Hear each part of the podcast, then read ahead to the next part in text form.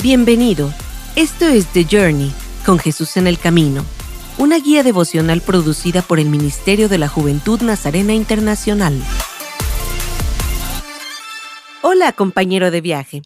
Dice la palabra de Dios en 2 de Corintios 12, 9 al 10. Pero él me dijo, Te basta con mi gracia, pues mi poder se perfecciona en la debilidad. Por lo tanto, gustosamente haré más bien alarde de mis debilidades, para que permanezca sobre mí el poder de Cristo. Por eso me regocijo en debilidades, insultos, privaciones, persecuciones y dificultades que sufro por Cristo, porque cuando soy débil, entonces soy fuerte. Quiero invitarte a que hoy reflexiones sobre el texto de las Escrituras para esta semana. Pero antes de comenzar, te invito a que hagas la siguiente oración o puede ser una oración propia pidiendo sabiduría a Dios a medida que te acercas a la santa palabra de Dios. Amado Dios, al llegar a tu santa palabra hoy, vuelvo mi oído hacia la sabiduría y extiendo mi mente hacia el entendimiento. Anhelo escuchar lo que quieres decirme y aprender lo que quieres enseñarme.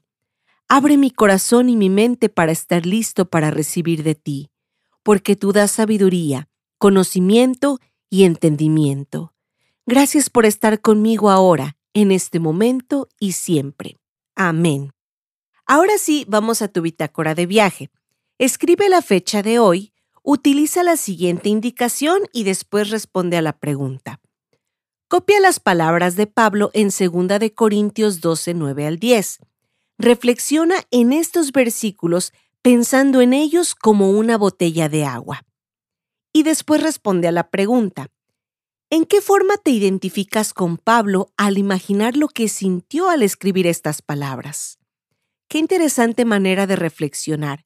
Te invito a que concluyas este tiempo con una oración y hables con Dios acerca de lo que pusiste como respuesta. Nos reencontraremos en los próximos episodios.